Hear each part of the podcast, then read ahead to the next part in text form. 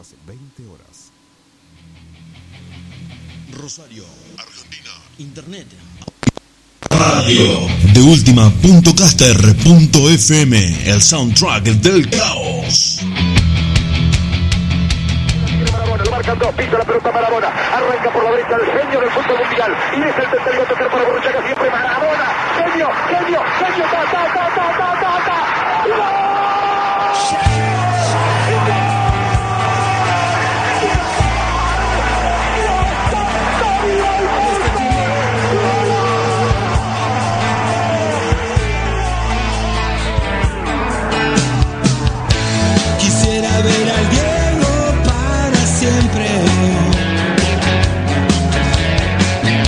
Gambeteando por toda la ¡Hijo, hijo!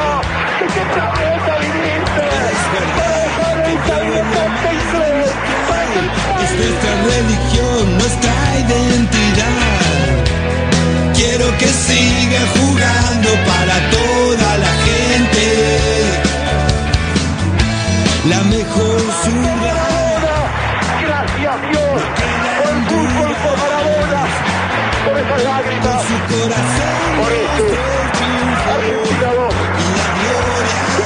en el fútbol que su juego nunca nada le dio miedo.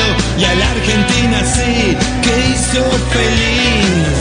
Para el pueblo lo mejor Diego Armando Maradona. Para el pueblo lo mejor. Diego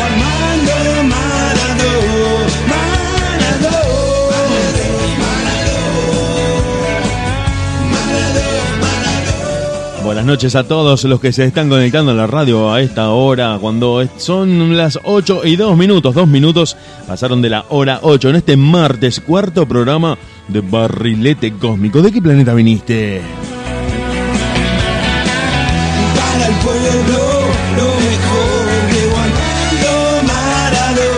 Vamos a estar acompañándote hasta la hora 22, 120 minutos, 2 horas con muchísimo fútbol en este programa hecho por dos fanáticos que aman la número 5 en el que te vamos a estar contando lo que pasó, lo que está pasando y lo que va a pasar en materia de fútbol.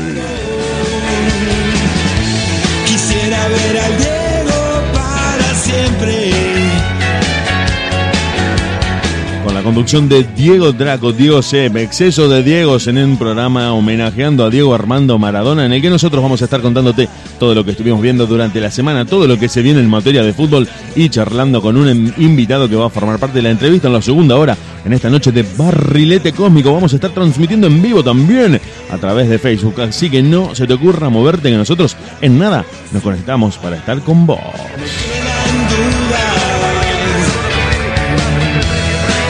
Con su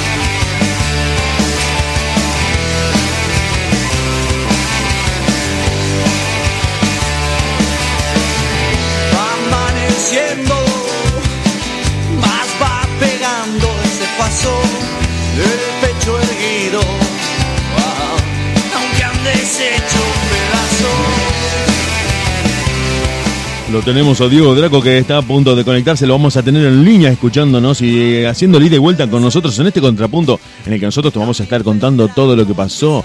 El batacazo de Tigres de México en el Mundial de Clubes. Nadie daba dos mangos por los mexicanos que terminaron eliminando a Palmeiras y se enfrentan dentro de dos días contra el poderoso Bayern de München. Vamos a estar contándote de eso, vamos a estar contándote de un partido que parecía un trámite más de la Copa Argentina y revolucionó las noticias en todo el país. En River, defensores de pronunciamiento por los 32 avos de la Copa Argentina. Son más famosos los del Depro que los propios jugadores de River. Parece una locura lo que genera el fútbol.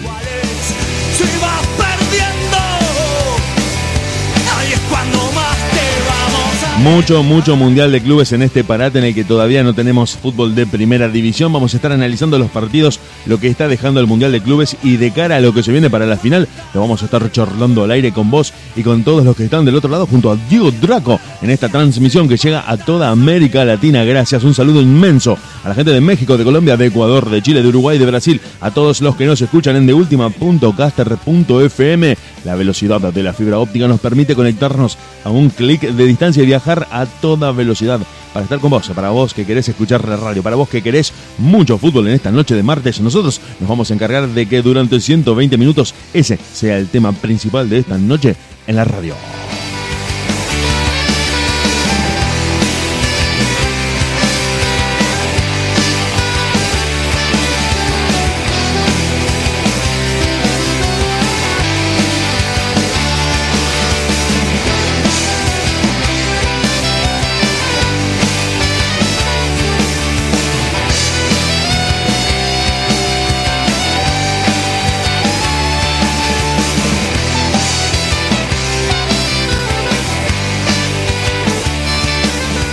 Mientras conectamos con Diego Draco, mientras vamos preparando todo lo que vamos a tener para esta noche, para compartir con vos, con ustedes, para hablar de muchísimo fútbol, empezamos a romper el hielo, a calentar, a poner un poco de música para que los espectadores de este encuentro que está teniendo lugar en este estadio empiece a tomar forma. Empezamos a escuchar un poco de música de los años 80. Nos quedamos con vos, nos quedamos con todos ustedes en la radio en vivo, en deultima.caster.fm. No te muevas, en minutos arranca Barrilete Cósmico. ¿De qué planeta viniste?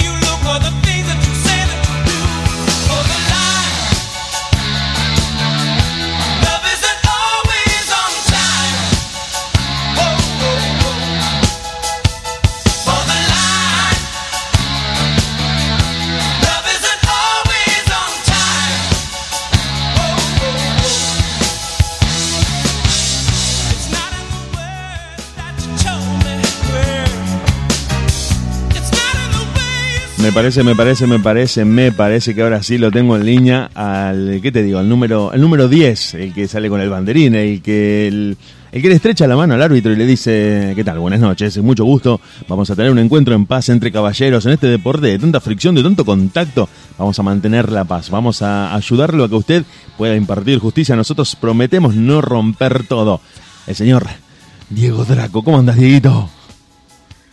Muy bienvenidos a todos los oyentes, muchas gracias querido Diego por el recibimiento y bueno, preparados para disfrutar una noche a pura, puro, como decimos siempre, toque y gol, así que vamos a disfrutarlo. Toque, garra y gol. Tocamos cuando la tenemos, ponemos garra cuando no la tenemos a recuperar rápidamente la pelota y principalmente a traerle muchísimo fútbol a la gente que está del otro lado, Mundial de Clubes. Ese es el gran titular de esta noche. Mundial de Clubes, batacazo de Tigres de México sobre Palmeiras, un 1 a 0, ahí medio discutido con un penal un poco raro la victoria de Bayern de München contra el Al Ali y la final que se viene para este jueves, de la que vamos a estar hablando, vamos a estar analizando lo que pasó en el Mundial de Clubes, lo que viene dejando este torneo ecuménico de los mejores de cada continente y analizar el caso sudamericano, por qué los sudamericanos no se imponen en el Mundial de Clubes. Te vamos a contar la historia del mágico González, se la vamos a contar a Diego Draco, lo vamos a sorprender en vivo, lo vamos a sorprender al aire con la historia de este maravilloso jugador de El Salvador, que pudo haber sido uno de los grandes de la historia, pero solamente quedó ahí, a pesar de que en el campo de juego era uno de los mejores que alguien pudo haber visto jugando a la pelota, no llegó a los logros que se esperaban de él, además eh, de, de, de no cumplir con ciertos requisitos de la disciplina de un deportista, como muchos esperaban en los años 80, pero que llevó a El Salvador a su única cita, cita mundialista, bien digo, hasta el momento. Vamos a estar en Barrilete Cósmico analizando la realidad de News, la realidad de Central, el segmento de cada uno de los clubes de Rosario a cargo de Diego Draco, de Diego Seppi. Vamos a estar entrevistando a Marcelo Vaquero, director técnico, un referente del ascenso rosarino, que va a estar charlando con nosotros de un montón de cosas que le queremos preguntar y que van a estar teniendo lugar en la segunda parte del programa. Vos te quedás por ahí, Nosotros nos quedamos con vos y con todos ustedes junto a Diego Draco. Diego Draco, tenemos un montón de fútbol por delante en esta noche de martes, arrancando a toda velocidad. Empezamos con presión alta, empezamos presionando ahí a la defensa, no dejamos que la, que la defensa salga, le, le empezamos a ensuciar el terreno y le queremos quitar rápidamente la pelota. Así es, así que decime qué jugada armamos, Diego, y lo hacemos ahora mismo. Yo- soy más de reventarla para arriba y que saca lo que salga, pero si vos eh, que sos más del 4-4-2, del 4-3-3, un, un 3-5-2 al Hotel Santana en los 90, empezamos a delinear lo que va a ser esta noche de martes. Eh, escu- escuchamos un poco de música, nos servimos un mate calentito y volvemos para estar con vos y con todos ustedes junto a Diego Draco en Barrilete Cósmico. ¿De qué planeta viniste?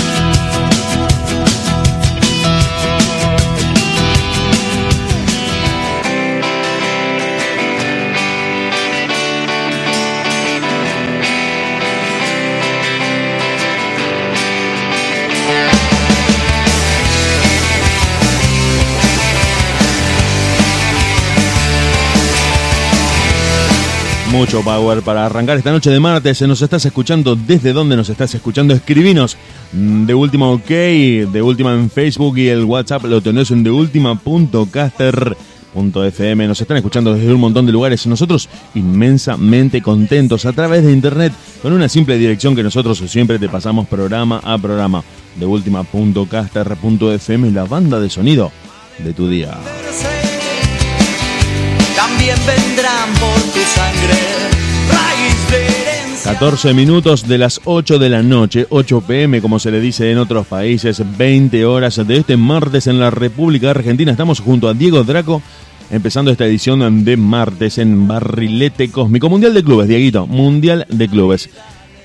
Un poco de resultados previsibles, un poco de resultados esperables y un batacazo en manos de Tigres de México de la Universidad Autónoma de Nuevo León que dejaron atrás al campeón ni más ni menos que de la Copa Libertadores. A un equipo que ya venía siendo cuestionado después de lo que se vio en la final de Copa Libertadores que estuvimos analizando acá en este programa de ese partido en el que frente a Santos no se vio absolutamente nada, en el que nos durmieron a todos, en el que nos aburrieron desplegando un fútbol totalmente especulativo, amarrete, muy conservador, tratando de firmar rápidamente los penales y que se decidió literalmente, como te lo estamos contando si no tuviste oportunidad de ver el partido, en la última jugada. Un último cabezazo, una marca un poco floja, un poco laxa, que no tuvo el pressing, la presión necesaria, permitió que un cabezazo furtivo de Palmeiras le permitiera al equipo de mm, Paulista justamente hacerse con la Copa Libertadores para desazón del Santos, que no podía creer lo que acababa de pasar cuando hacía 15 o 20 minutos,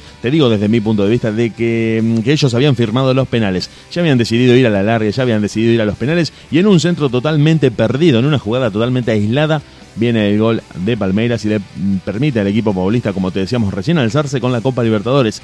Estos pergaminos, que también venían un poco aumentados y acentuados por la victoria en semifinales frente a River Plate, principalmente el 3 a 0 como visitante en Buenos Aires, hicieron que algunos eh, dijeran que Palmeiras era el candidato a jugar la final contra el Bayern de München, contra los alemanes, cosa que no pasó, cosa que no pasó justamente en este último partido de semifinales de Copa de Mundial de Clubes.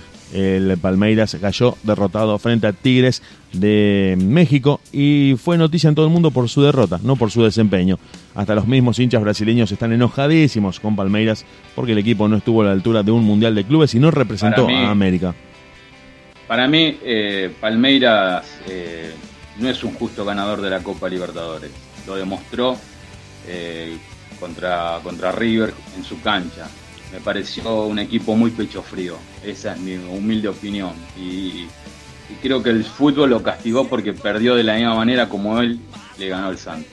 No, no estoy para nada de acuerdo con lo que estás diciendo y me parece que la calificación de pecho frío es más para un hincha de tribuna, es más para un fanático de alambrado que para un no periodista.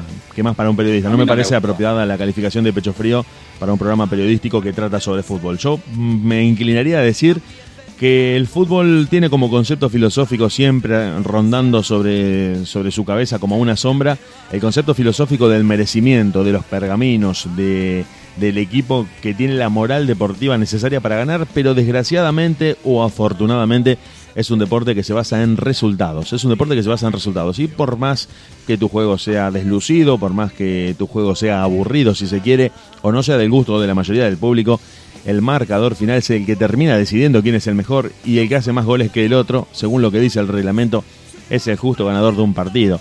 Creo que hay muchos sistemas tácticos a lo largo de la historia que han sido tildados de amarretes, de conservadores, de ser eh, muchas veces, entre comillas, antifútbol, cuando en realidad le han dado muy buenos resultados a sus entrenadores y a sus mismos jugadores. Por recordar, por ejemplo, la Italia del Mundial 2006, que termina coronándose campeona del mundo, eh, prácticamente empatando muchísimos partidos con un, promedio de gol muy bajo, pero que permite, que permite que el equipo llegue finalmente a levantar la Copa FIFA. Entonces, puede ser, puede no ser del agrado del hincha, puede ser visualmente un poco chocante que un equipo sea tan conservador, pero si hace más goles que el rival, desgraciada y objetivamente es el mejor. Yo creo que mm, ahí me parece que se cometió un error de concepto.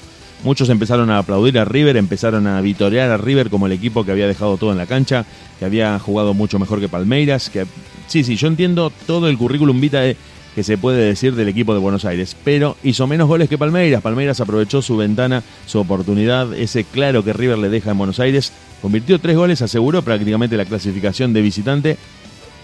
Y por más que haya mostrado en la final contra Santos eh, una actitud displicente, en cierto sentido desentendida del juego y de la final, terminó siendo el campeón. Entonces, tenemos que analizarlo por otro lado, más allá del calificativo, del subjetivema que uno le pueda asignar a un equipo que no es de su agrado. No sé si, si fue claro el concepto, Diego. Porque el Palmeiras termina Sí, ganando la final de, de Copa Libertadores, termina ganando la final de Copa Libertadores contra un Santos que tampoco fue demasiado superior. Yo creo que los equipos, entre un momento de mucho nervio, como vos habías analizado la semana pasada, es un momento difícil jugar una final de Copa, de cualquier torneo, pero una final de Copa Libertadores me parece que es inmensamente mucho más complejo para cualquier eh, jugador. Porque también hay que hacer eh, hincapié en esto, hay que hacer eh, hincapié en un criterio cuantitativo. Es una cantidad inmensa la de clubes que conforman esta parte del mundo, este continente sudamericano, y es una cantidad aún más chica los que logran ser campeones en su país, los que logran ser campeones y ganar el torneo de sus países. Y es una cantidad aún más chica, nos vamos reduciendo en cantidad de, equipos, de los que logran participar en la Copa Libertadores y llegar a instancias finales. Ya ser semifinalista de una Copa Libertadores es algo tremendamente difícil, ni digamos ganarla o llegar a la final. Entonces yo, creo que eso, como muy bien dijiste vos, imprime una cuota de nerviosismo muy grande al jugador que está saliendo a la cancha y que de alguna manera implícita se pusieron de acuerdo los 22 jugadores para, para firmar una larga y para firmar una definición por penales, porque cualquier riesgo asumido en defensa o en ataque los exponía a una derrota prematura.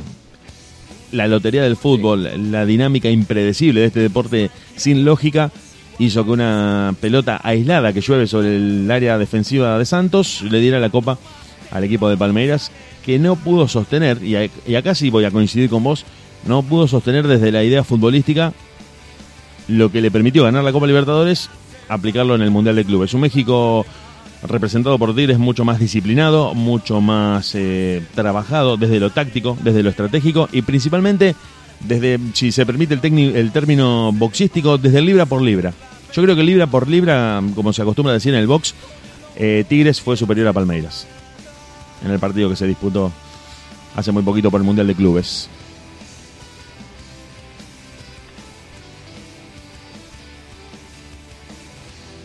No sé si lo tenemos a Diego ahí.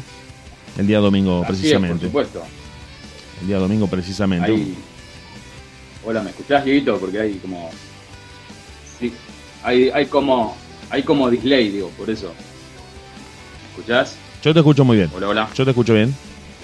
Ah, bien, bien, bien, bien. Te decía, no, eh, con, ah, digamos, estoy muy, a, muy, a- es muy acertado todo lo que decís, pero eh, para mí Palmeira no fue un justo ganador. Obviamente tuvo el factor suerte. Yo prefiero ganar una Copa Libertadores eh, jugando bien, digamos, llenando al público. A mí directamente eh, el Palmeiras a mí me aburrió totalmente y para mí fue un factor suerte. Y obviamente, Diego, vos sabés muy bien que todo lo que sea brasilero a mí no me gusta, así que. Lamentablemente no puedo sacar el, el hincha argentino en contra de un equipo brasilero, soy como Oscar Ruggeri. Yo creo que, bueno, digamos, lo que intentamos en este programa, que está hecho por dos aficionados, por dos hinchas, por dos periodistas, por dos. y todas esas cosas juntas al mismo tiempo. Tiene mucho que ver también el análisis por encima de la cuestión partidaria, Claro. ex- tratando de extraer el concepto. Yo creo que cuando se determinan los argumentos tácticos y estratégicos en un partido, tenés que apelar a, a factores que tienen más que ver con la picardía dentro del campo de juego. Con saber hacer jugar el tiempo a tu favor, con saber aprovechar eh, jugadas aisladas. Y eso creo que en definitiva es lo que le importa al hincha. Yo creo que el hincha, creo que todos los hinchas desean un equipo que, como se dice habitualmente acá en Argentina, gana, gusta y golea. Que juega como el público quiere, que gana todos los partidos y que convierte muchos goles. Pero cuando esos argumentos no se pueden sostener, ya sea por la falta de jugadores, ya sea porque la idea del técnico no se puede transmitir a- al conjunto de los 10 que salen a la cancha, los 10 jugadores de campo, Creo que el hincha, principalmente el hincha y, el fanático, lo que espera es que el equipo se imponga a cualquier precio. Muchas veces uno cuando juega un clásico, cuando juega una final, cuando juega un torneo, un poco por los nervios, un poco por, por ese deseo de que su equipo gane, no recuerda el planteo táctico, no recuerda si hay, hubo alguna jugada en la que se reflejó la idea del técnico, sino que lo único que está esperando que su- es que su equipo gane, aunque sea por la mínima diferencia y termine imponiéndose. En eso, en eso tenés la total razón, Diego, pero yo te hablo desde mi punto de vista. Yo si mi equipo gana 1 a 0 en el último minuto, me pongo contento, sí ganó mi equipo, pero a la vez me voy con una preocupación tremenda, porque sé que hoy tuve suerte, pero en otros partidos no voy a tener la misma suerte. Bueno, ahí sí coincido, ahí sí coincido. Si vos eh, empezás, vos podés apelar como último recurso, como botiquín de primeros auxilios, al factor suerte, al factor eh, imprevisto, al- a lo fortuito. Y como muy bien decís vos, si no podés sostener una idea de juego, es una cuestión de tiempo, de que después seas derrotado, seas eliminado, o de que tu equipo ya no pueda apelar a esos imponderables eh, que ya son extra futbolísticos. Resumiendo y traduciéndolo a un lenguaje más coloquial, si vos vivís de la suerte, no tenés futuro en el fútbol. No vas a ganar un campeonato a fuerza de suerte. Podés ganar un partido, podés ganar un clásico, podés ganar una instancia eliminatoria, pero son partidos aislados. Lo que vos querés decir, Diego, creo que es lo que entendí de lo que decías, es que para un torneo, para una copa, para un campeonato a largo plazo, lo que te sostiene es la idea y la constancia de una idea de juego, de una estrategia, de una táctica. Aparte, Diego, vos fíjate, tu equipo eh, jugó bien durante todo el partido, digamos. La verdad que jugó maravillosamente bien, pero tuvo la desgracia de que perdió 1 a 0. Te va a doler la victoria, pero vos te vas a tu casa tranquilo, porque sabés que tu equipo dio todo y la verdad, la base está y como dice Mostaza, y vos sabés que eh, el próximo partido va a ser mucho mejor. Yo prefiero perder a lo mejor, pero jugando bien. Y me voy tranquilo a mi casa y eso a mí me llena. Bien, sí, estoy totalmente de acuerdo, pero tenemos que dividir esa idea en, en dos. Tenemos que dividirla en dos y te digo por qué. Porque eso se puede procesar de esa manera en una instancia de campeonato, donde vos sabés que si perdés este domingo o esta fecha, tenés revancha en la fecha siguiente. El tema es eh, en estos torneos eliminatorios, como el Mundial de Clubes, que es el que estamos analizando, donde sabés que la derrota es el fin. Donde sabés que perder el partido equivale a que todas tus esperanzas de obtener el torneo se empiecen a desvanecer. Palmeiras, justamente con esta idea especulativa, un poco, mm, como se dice acá también en Argentina, amarreta de juego, le da la pelota a Tigres, le entrega la pelota, empieza a apostar al contragolpe. Y acá también entra un concepto que ya empieza a hacer jugar lo tecnológico y lo arbitral. Porque el penal que le cometen a Tigres, desde mi punto de vista, no es una jugada que ameritaría la sanción de un penal. Es un contacto de tantos que hay en el área y que no, no genera la caída del jugador como se ve en el bar. Inclusive pudiendo apelar a la tecnología para revisarlo por la cámara, el árbitro de cualquier manera determina que fue penal cosa con la que no estoy de acuerdo es sí estamos está bien lo toca lo toca con el, con la mano le, le apoya la mano en el cuerpo intentando frenar el, el movimiento del jugador pero no lo necesario como para que este se caiga eso es lo que me pareció vi la jugada Sí, varias yo veces también lo mismo, yo también lo mismo, lo vi varias veces como vos también, pero el contacto existió. pero no creo que haya sido una carga necesaria como para determinar un penal. Me pareció excesivo teniendo el VAR como herramienta. Hoy justamente que esa jugada en el pasado era prácticamente un penal inapelable cobrado por el árbitro. Me parece que esta vez teniendo el VAR pudiese haber, pudiese haber sido una, una decisión un poco más dividida, un poco más revisada, porque lo que se ve es que el contacto no es el causante de la caída. Me parece que el, el jugador de Tigres contribuye a dejarse caer, a aprovechar ese contacto que siente.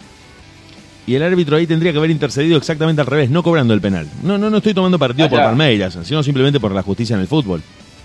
Vaya a saber de qué manera él a lo mejor lo habrá visto en ese momento, hay que ver la posición en la cual estaba el árbitro. Lo que no me queda claro es si el árbitro siempre se tiene que dejar llevar por el VAR o eh, si él tiene la obligación sí o sí de ir a consultar o puede tomar la decisión él. Veo que acá tomó la decisión él, no tuvo en cuenta el, el. El árbitro puede tomar la decisión si él lo cree conveniente en base a lo que vio. Y en es decir, es una serie de instancias que se van cumpliendo a manera de protocolo. El árbitro cobra lo que ve desde siempre, como primera medida, y en caso de necesitar una ayuda, justamente recurre al juez de línea, que antes se llamaba antiguamente juez de línea, y ahora pasó a tener el lugar de árbitro asistente. Si el juez de línea o el árbitro asistente en este caso puede aportar algo más de información sobre la jugada polémica que se acaba de generar, el árbitro lo consulta y, puede terminar ahí el fallo. Puede empezar la decisión de cobrar lo que le dicta el juez asistente. Si este no pudiera aportar información necesaria para dirimir en una polémica jugada, se recurre a la tecnología del VAR que tiene una cabina de control en la cual desde varios ángulos y desde varias cámaras se puede volver a revisar la jugada. De todas maneras, la decisión del árbitro es inapelable. Los jugadores ni el técnico y nadie puede ponerse a discutir sobre la imagen que el árbitro acaba de ver y sobre la cual acaba de dictar su fallo. Lo que hace que siga quedando en poder del árbitro determinar si una jugada, por más analizada que esté desde la pantalla, sea legal o no en cuanto a lo que cobra. Entonces La estamos en la misma situación. vaya a saber si es un error arbitral o no error arbitral. Creo que mañana vamos a tener, no, el jueves vamos a tener un partido maravilloso a las 15 horas de Argentina. Así que a prepararse con el, con el Bayern y, y Tigre, un- dos equipos que la verdad que imponen su juego y vamos a ver quién gana. Yo tengo el presentimiento de que gana el Bayern. No sé. Yo creo que, Ah. que va a ser una, una final, sí, muy entretenida para ver. Muy entretenida, con dos estilos de juego, con un equipo que tiene todos los pergaminos de Europa. Sabemos que el Bayern de München es prácticamente el dueño de Alemania y uno de los grandes animadores de la Champions. Y con un Tigres que ha basado en la humildad y en el trabajo, viniendo desde atrás, vamos a decirlo, los equipos mexicanos no, han jugado la final del Mundial de Clubes, viniendo desde atrás, hizo su lugar en la final sentando un precedente. Sentando un precedente que va a ser eh, inspirador para el fútbol mexicano. Analizando un poco, Diego, la final que se viene, digamos, vos que tenés un poquito más de conocimiento, eh, tenemos un delantero de la calidad del eh, Lewandowski, que es un tremendo delantero, y del lado de Tigre tenemos el francés Guignac. eh, Guignac. Guignac. ¿Qué te parece francés. más? Yo, para mí es mucho mejor Lewandowski, pero vos que conocés un poquito más, ¿con qué, qué estilo delantero es eh, Guignac? ¿Es de la fuerza y de la potencia de Lewandowski? Guiñac es un delantero que tiene muy buen juego aéreo. Y si me preguntás de qué estilo es, es del oportunista que no perdona una pelota muerta en el área. Ah, bien. Es ese jugador por el cual si yo fuese delantero y lo tengo cerca, pelota que me pasa cerca le doy de punta a la tribuna porque sé que una duda, un intento de salir jugando o de darle la pelota a un compañero me significaría que Guiñac prácticamente intercepte el balón y genere una jugada de peligro.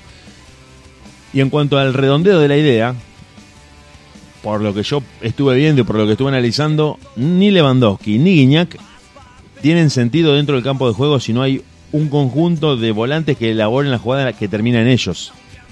Porque si viste el partido de Bayern de München contra el Al Ali, donde el Bayern gana cómodamente 2 a 0, fue prácticamente un monólogo, creo que hubo una jugada aislada del equipo egipcio, pero no más que eso. Lewandowski tiene toda una eh, estructura táctica y estratégica para que la pelota llegue a él en todo momento, que es justamente lo que ayuda a explicar por qué el Bayern de München lo tiene como delantero de punta, porque juega 4-4-1-1 y todas las jugadas terminan en Lewandowski, con él empujando prácticamente la pelota abajo del arco. De hecho, el segundo gol cabecea, ya te diría casi con medio cuerpo dentro del arco. Entonces, uno empieza a pensar que es bueno contar con un muy buen delantero, pero la idea de juego, lo que genera, lo que mm, empieza a gestar la jugada desde abajo y lo que principalmente la circulación de pelota entre los volantes, principalmente con claridad, porque el Bayern ha, sabido generar muy buenos espacios. Está bien, ha habido una disparidad muy grande de fuerzas entre el equipo egipcio y el equipo alemán. Es muy muy grande el desbalance entre equipos, pero aún así han sabido generar espacios muy muy claros para que los jugadores alemanes pudieran filtrarse entre los defensores egipcios. Yo creo, yo creo que los jugadores de Tigres y principalmente el cuerpo técnico que estuvo muy atento a ese partido no van a dejar que el Bayern tenga tantos espacios y van a aplicar una presión mucho más adelante. La clave está en el medio, la clave está en el medio porque si uno le entrega los tres cuartos de cancha al Bayern, yo creo que prácticamente te firmás la sentencia de derrota. Pero Diego, vos sos el técnico de, de del Tigre. ¿Cómo le jugás a un Bayern Múnich que le metió 8 al Barcelona? Es difícil. Hay que estar para jugarlo. Sí, eh, bueno, pero es que estamos analizando partidos aislados y estamos analizando un Barcelona que ya tenía problemas Sí, estaba- interni- estaba hecho internos. Tenía problemas internos y ya no, no era el Barcelona. Bueno, eh, eh, estamos, estamos abriendo una caja de Pandora porque empiezan a jugar muchos temas que tienen mucho que ver con lo extra futbolístico, con lo que les pasa. Nuestras charlas son así, amigo. Son así nuestras charlas. Y es, sí, sí, sí, ni hablar, ni hablar es lo que nutre el aire de este programa. Pero creo que en el partido que vos estás citando del 8 a 2 de Bayern contra el Barcelona por Copa de Campeones, mm, se tiene que analizar desde lo táctico, pero, pero un equipo que psicológicamente está bien fuera de la cancha, creo que puede volcar esa concentración como grupo adentro. Y era lo que no le pasaba al Barcelona, por eso la diferencia es tan grande. Por eso hacía que cada jugada del Bayern terminara en gol y el Barcelona no pudiera reponerse como una especie de, de boxeador, perdón por los términos boxísticos que estoy trayendo esta noche, pero era prácticamente eh, un cross eh, atrás de otro. No, no había forma de, de reponerse, de reordenarse y eh, había una, mm, un, un cortocircuito en la comunicación entre técnico y jugadores.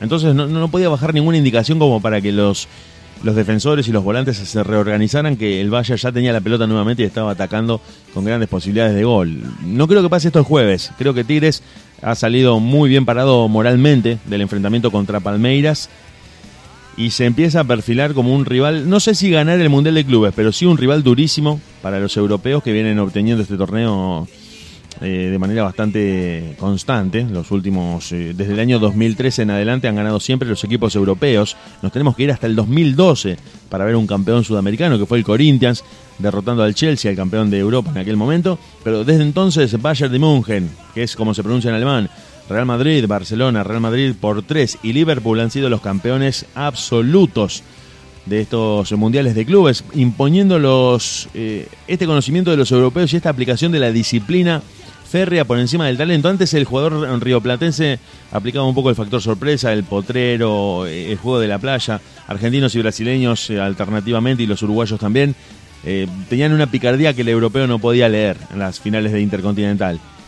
Ahora con el Mundial de Clubes eh, ha habido un proceso en el cual los europeos, a, fuerza de, de tener a todo el fútbol mundial danzando en su continente, han terminado de conformar los mejores equipos de la historia. El Real Madrid de Ancelotti, bueno, el Barcelona de Guardiola, imposible no nombrarlo, el Bayern de Klopp. Creo que han sido los grandes equipos de estos últimos años que han sabido tener lo mejor y sintetizar lo mejor de los jugadores rioplatenses y al mismo tiempo aplicar una férrea disciplina táctica y estratégica de trabajo que hace que sean los dueños absolutos de los últimos eh, mundiales de clubes desde el 2013 en adelante. No hay forma de derrotarlos. Creo que nadie está en condiciones hoy de derrotar a un equipo europeo, aunque pongo todas mis fichas en Tigres de la Universidad Autónoma de Nueva León. Diego Draco. Así, así es, querido amigo, y bueno, esperemos eh, disfrutar de una buena final. Inclusive eh, los sudamericanos, los sudamericanos, inclusive han quedado fuera de la final. Ni siquiera han llegado a la final siempre contra los europeos. Tenemos al Alain, al Kashima Antlers, al Raja Casablanca, eh, que han dejado, que han dejado en el camino a los equipos sudamericanos y han disputado cabeza a cabeza y le han discutido a los europeos esta, en esta final eh, el título de campeón del mundo de clubes. Eh, lo que hace que los, los europeos seguramente se tienen el lugar en la final, lo tienen asegurado, pero los sudamericanos no solo no pueden ganar el Mundial de Clubes, sino que en muchos casos ni siquiera pueden acceder a la final, lo que plantea que empecemos a mirar el pasado con cierta nostalgia. El último campeón del mundo eh, de Argentina fue Boca Juniors y el último campeón sudamericano del Mundial de Clubes fue Corinthians en el 2012. En el 2012 nos tenemos que ir muchos años para atrás para encontrar un campeón sudamericano que haya podido romper tanta hegemonía de los equipos europeos. Así es, la verdad que tantos años han pasado y bueno, eso después lo vamos a tratar. ¿Por qué tanta hegemonía? ¿Qué es lo que está pasando? Después vamos, creo que vamos a estar hablando bien entre los dos y dando nuestras opiniones, nuestros puntos de vista. Lo vamos a tratar y hasta inclusive creo que se lo podríamos preguntar a Marcelo Vaquero que va a estar charlando con nosotros en la segunda hora de programa en esta edición de martes de Barrilete Cósmico, cuarto episodio de la primera temporada con vos, con los que se están conectando, con todos los que nos escuchan en deultima.caster.fm con la conducción de Diego Draco. La operación de controles de Diego Sepp y todos ustedes del otro lado compartiendo estas charlas de fútbol. Te servís un café, te servís un trago, te servís un mate. Acá en Argentina tomamos mucho mate. Si nos estás escuchando en Uruguay, seguramente venías tomando mate desde antes. A todos los que están del otro lado, fútbol, fútbol, fútbol y un poco de música también. Ya volvemos.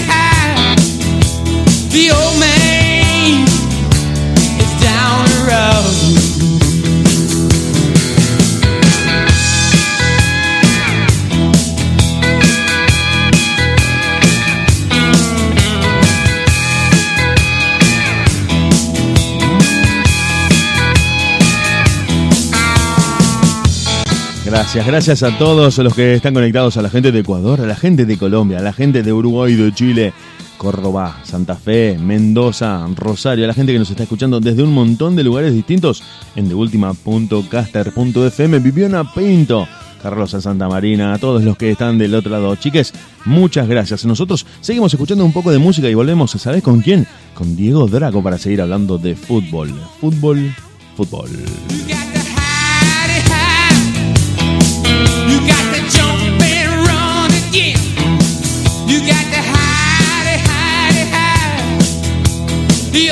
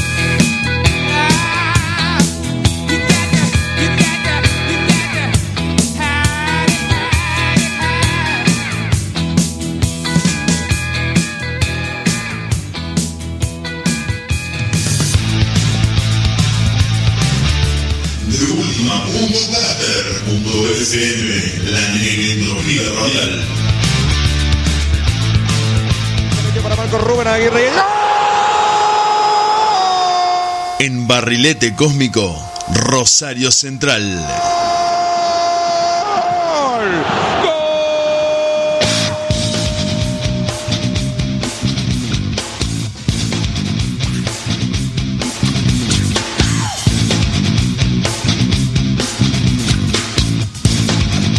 Noticias del canalla, del equipo de la ciudad de Rosario que junto a Ñulso son los dos más importantes, pero no los únicos. Esto tenemos que decirlo también, pero conforman uno de los clásicos, a mi entender, uno de los mejores del mundo. Rosario Central rechazó una propuesta de talleres por Rodrigo Villagra. El conjunto cordobés había ofrecido 2 millones de dólares por el 50% del pase, pero los rosarinos no aceptaron. Quieren que el jugador permanezca un tiempo más en la inst- institución formándose y además porque con ese monto no podían reforzar el equipo como estaban esperando. Los únicos encuentros en donde mm, este jugador había estado presente fueron en todos, pero solamente se había ausentado frente a Lanús y la final de la fase complementación ante Vélez debido a su aislamiento por padecer COVID. De todas maneras, están buscando refuerzos para que los jugadores no se vayan y para poder traer nuevas figuras al primer equipo de Rosario Central.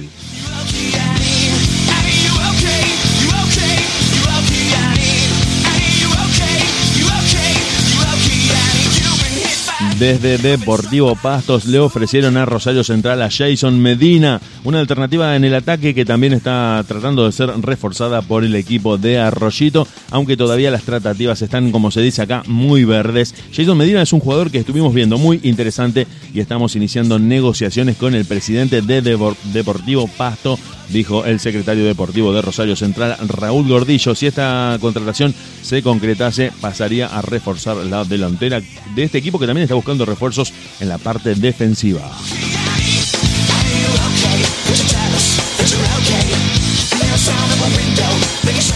Y por último, a una semana del arranque de la Copa de la Liga ante Argentinos Juniors, Rosario Central ingresó en zona de definiciones respecto a diferentes negociaciones encaradas para traer jugadores. El Gastón Ávila, Nicolás Ferreira y Jorge Fatura Brown, protagonista de la novela del verano, aparecen como los de resolución inminente. El arquero todavía está en tratativas para incorporarse al canalla con esta cláusula de rescisión que Gimnasia Esgrima le puso y que después fue cambiando de monto para generar un montón de cortocircuitos entre ambos dirigentes que no terminaron de cerrar una diferencia que permitiera que el ex arquero de Central, que estaría volviendo al club en el que surgió, pudiera ponerse la camiseta número uno y ocupar el arco.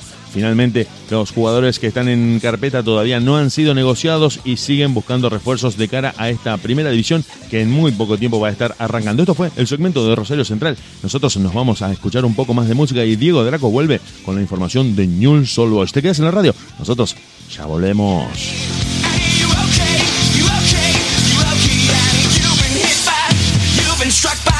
Smooth criminal.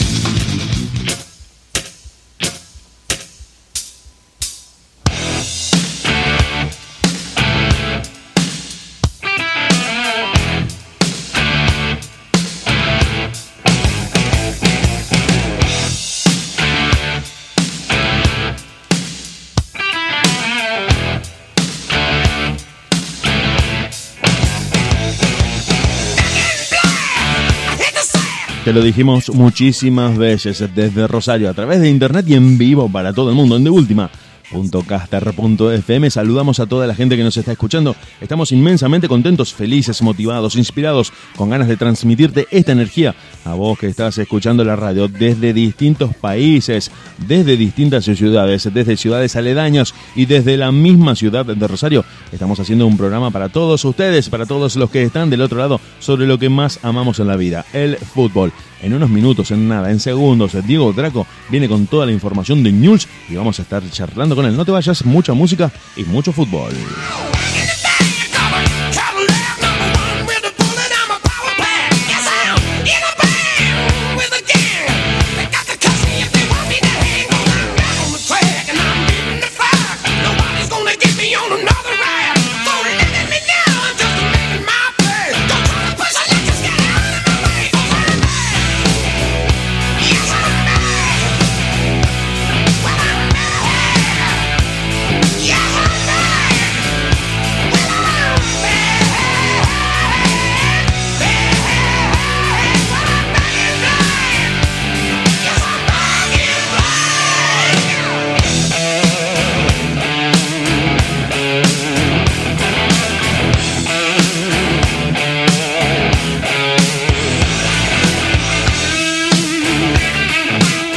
Dijimos saludos, dijimos eh, gracias a los que están del otro lado, a Milton, al canalla de Milton, que también nos está escuchando. Un saludo inmenso al capo, que está, bueno, escuchándonos como puede. Gracias, gracias por estar del otro lado, de última, punto caster. Punto FM, nosotros hasta las 22 nos quedamos hablando de fútbol, Mundial de Clubes, Rosario Central, News All Boys, la entrevista a Marcelo Vaquero y mucha más data en esta noche de martes.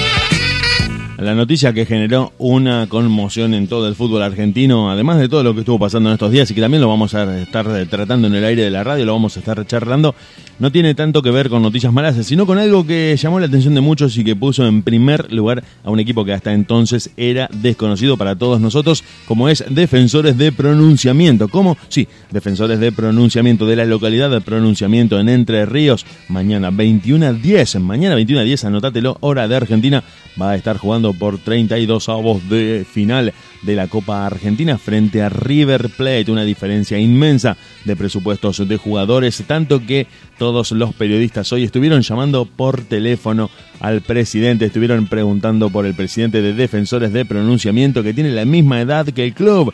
El club fue fun- fundado en 1972 y el presidente nació en 1973. Todo el mundo lo estuvo llamando por teléfono para preguntarle cómo enfrentaban este partido en el que mm, Oscar Ramón Perrón, su presidente, estuvo contando que fueron despedidos los jugadores en una manifestación popular en pronunciamiento en un pueblo muy chiquitito de Entre Ríos que está jugando en el torneo argentino B y que mm, por este torneo, por la Copa Argentina, por este torneo tan federal, tiene la oportunidad de enfrentarse a River. Una conmoción total en el pueblo, un pedido a todos los jugadores de que se saquen selfies con cuanto jugador de River encuentren en ese partido, tratando de que la lejana posibilidad de un batacazo, de un mm, resultado más que auspicioso, inclusive hasta perdiendo por penales, sería considerado como algo heroico, hizo que todo el pueblo quedara revolucionado porque encima, con todo lo que estuvo contando el presidente de este club en los medios durante todo este día, se supo que gran cantidad de los jugadores de defensores de pronunciamiento son hinchas de River, es decir, vas a estar jugando un partido contra tu ídolo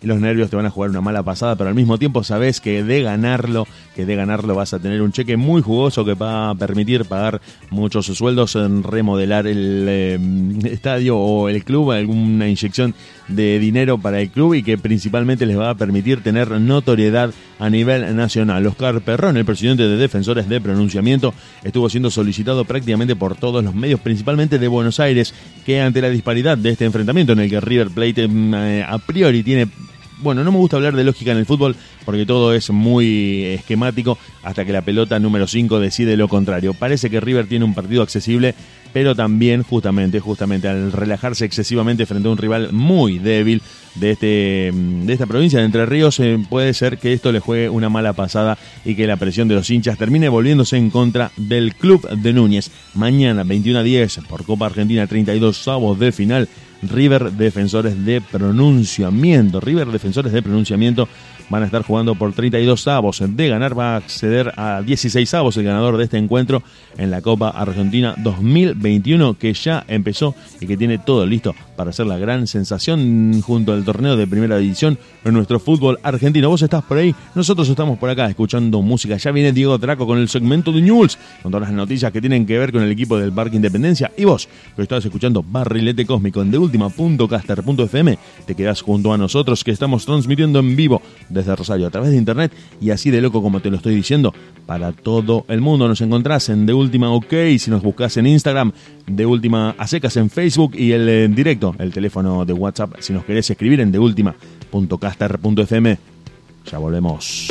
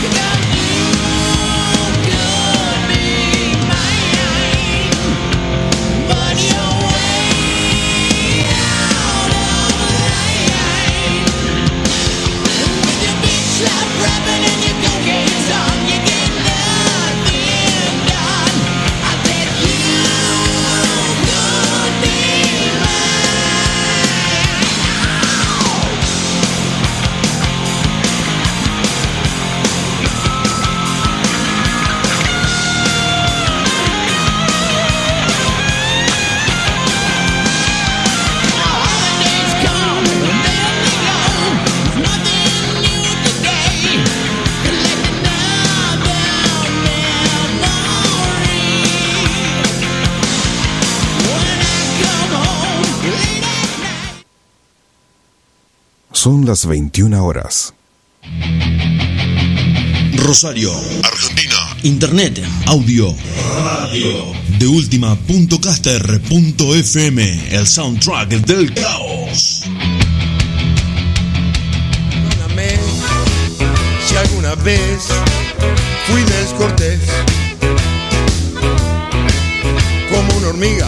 Seguimos en la radio, seguimos con vos y con todos ustedes, muy contentos de que estén del otro lado, de que estén disfrutando este, pro- este programa, este envío de fútbol que todos los martes a partir de las 8 de la noche hora argentina, a partir de las 20 sale para todo el mundo. Vos me decís, ¿cómo para todo el mundo? ¿Así de loco?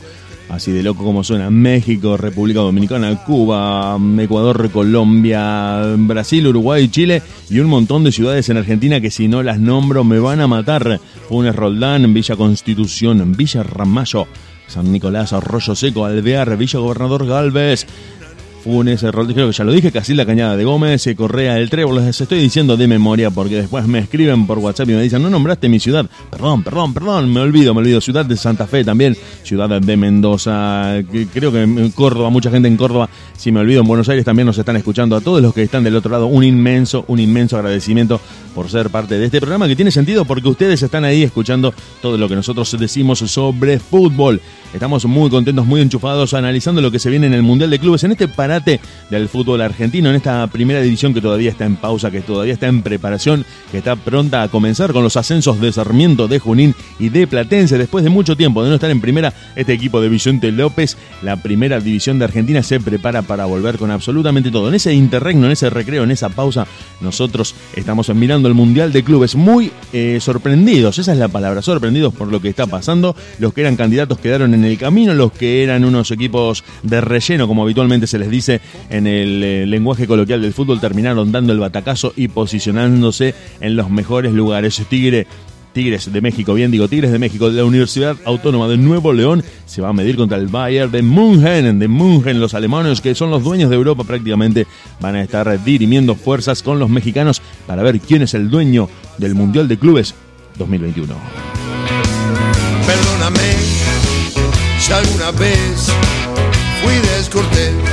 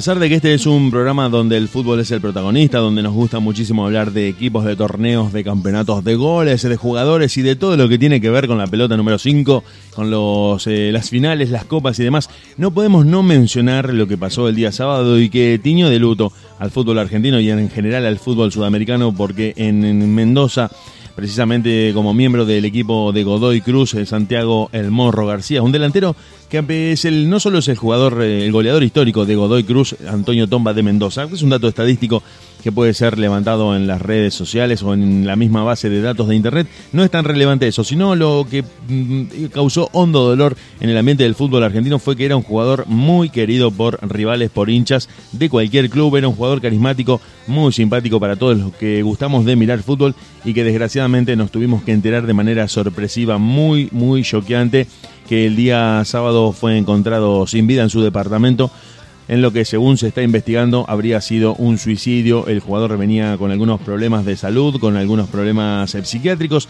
de los que no queremos hablar del todo porque no tenemos el conocimiento total como para explayarnos al aire y sería un poco temerario e irrespetuoso empezar a diagnosticar cosas de las cuales no sabemos. Sí sabemos que tenía problemas con la dirigencia, que tenía problemas personales que no se han sabido del todo, pero que sí estaban afectando a su rendimiento dentro del campo de juego, por lo cual había sido dejado de tener en cuenta por el técnico y había sido apartado del plantel por el mismo presidente del club mendocino, lo que según se dice o según trascendió de parte de periodistas más cercanos a la realidad del fútbol mendocino podría haber contribuido acentuar la crisis que ya se había iniciado en la vida de este jugador, que si bien tenía un presente con algunos altibajos deportivos en lo personal, no la estaba pasando nada bien y desgraciadamente para nosotros que amamos el fútbol, pero principalmente para él y para todo su entorno, tomó una de las decisiones más drásticas a las que puede arribar una persona y terminó, mm, no se sabe si quitándose la vida, si se sabe que la policía lo encontró muerto en su departamento después del llamado telefónico de un vecino que escuchó detonaciones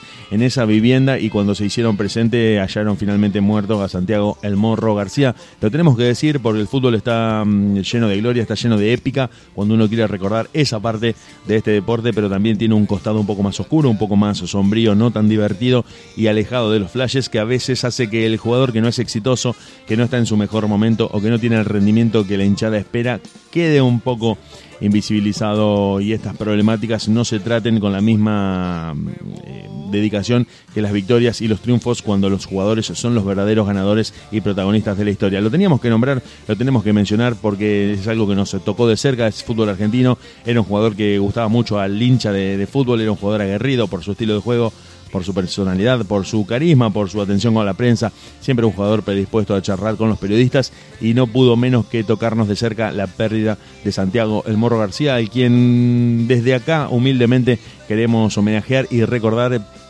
si esto sirve para ser un toque de atención en cuanto a atender los problemas de un jugador de fútbol, no solamente en lo táctico, en lo deportivo y en lo estratégico, sino también cuando no la está pasando bien en lo personal. Desde acá, desde Barrilete Cósmico, homenajeamos a Santiago El Morro García y esperamos que esto sirva para que las cosas no cambien radicalmente, porque eso es un pedir un imposible, pero que por lo menos empiecen a mejorar un poquito en cuanto al acompañamiento de un jugador que no la está pasando bien fuera del campo de juego. Nosotros nos quedamos escuchando música con vos y con todos los que están del otro lado. No te vayas que tenemos mucho fútbol para compartir con ustedes y con todos los que están en deultima.caster.fm hasta las 22 en vivo desde Rosario para todo el mundo.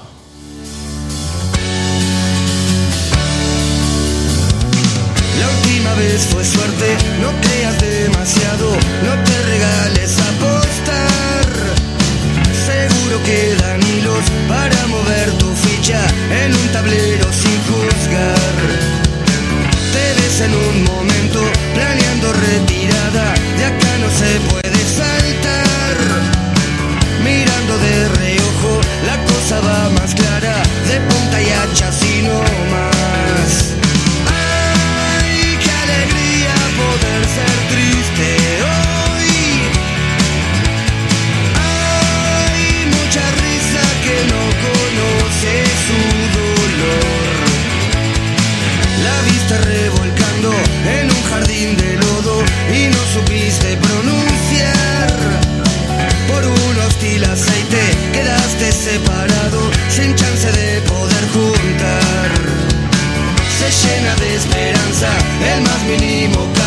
y eso alimenta tu pena. Flotando a la deriva, viviendo solo llanto, gozando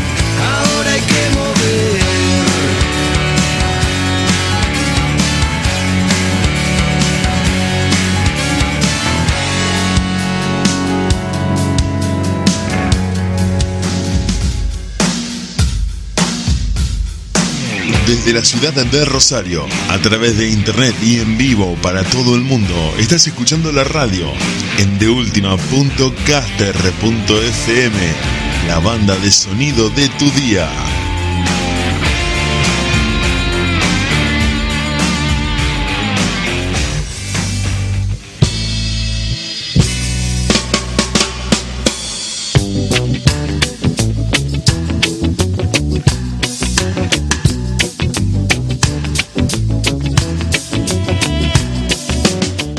Tenemos a Diego Draco con toda la información referente a Newell's Old Boys. Lo presentamos y ya te cuenta qué está pasando con el equipo del Parque Independencia. Ahí va el Coco. En Barrilete Cósmico, News Old Boys.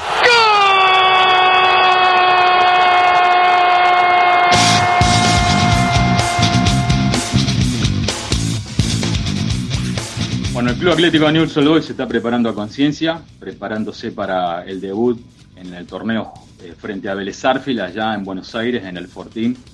Eh, la duda de Newell aparentemente está en la saga central, en el cual seguramente va a haber un va a haber dos debuts especiales en la sala, digamos, en la parte de, de la saga central, en el cual estaría debutando Capazo y estaría debutando eh, Cabral, una de las incorporaciones que vino de Atlético Tucumán.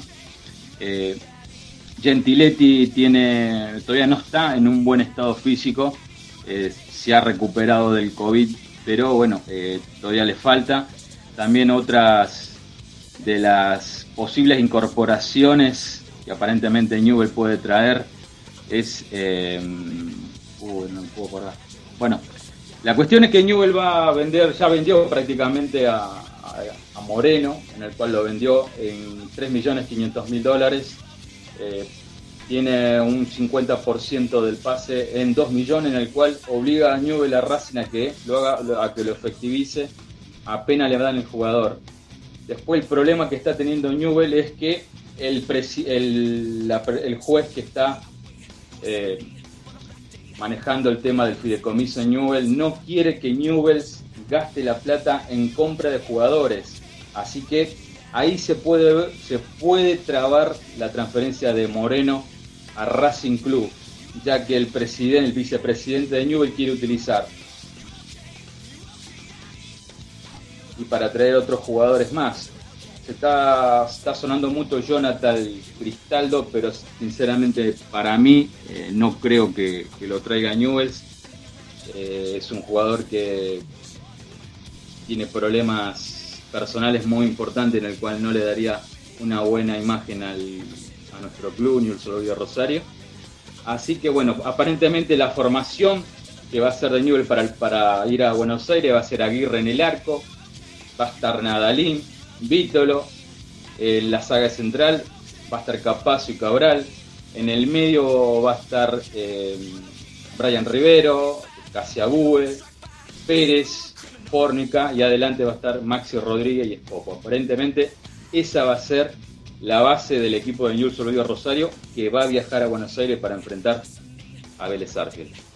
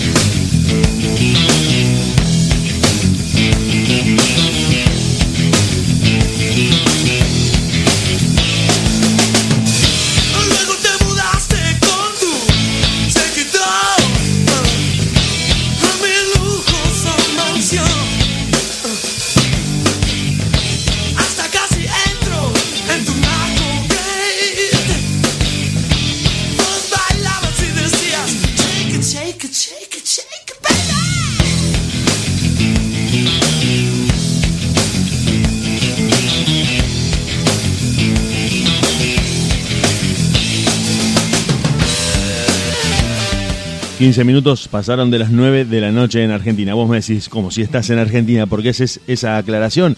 Porque nos están escuchando desde diversos países y nosotros estamos un poco intimidados, un poco nerviosos, pero principalmente muy felices de que esto sea así, de que nos escuchen desde Ecuador, de que nos escuchan desde Colombia y desde un montón de, lugares, países limítrofes, a los que les mandamos saludos. Ya los estuve nombrando, no quiero ser latoso para volverlos a nombrar otra vez, porque si no, me la voy a pasar haciendo publicidad de los lugares en los que nos escuchan y va a parecer una tanda publicitaria más que un programa de radio. Mucho fútbol, barrilete cósmico, Copa Argentina, la Copa de la Liga Profesional que también está por comenzar, Mundial de Clubes y una historia que reservamos para el final mientras estamos esperando la conexión con Marcelo Vaquero que va a estar charlando con nosotros, un director técnico referente del ascenso rosarino y ustedes, los que están escuchando la radio, del otro lado.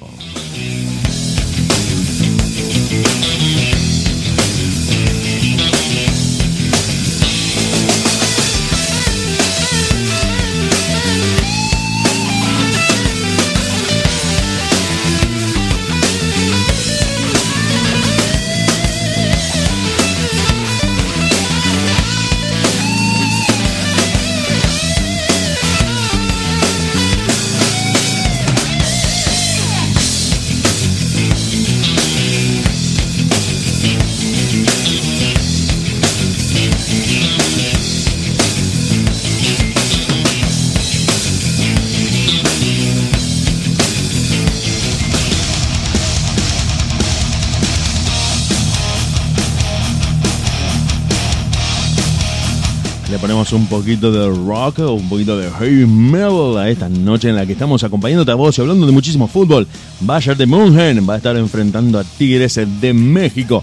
Este jueves, acuérdate, 15 horas de Argentina, pero buscalo en el horario local de tu ciudad para ver ese partido en el que van a dirimir el campeón del mundo a nivel clubes, el mejor de Europa y el mejor de la CONCACAF. Se fueron abriendo paso a fuerza de victorias y ahora están en la final. Este jueves, este jueves, este jueves 11 de febrero termina el Mundial de Clubes.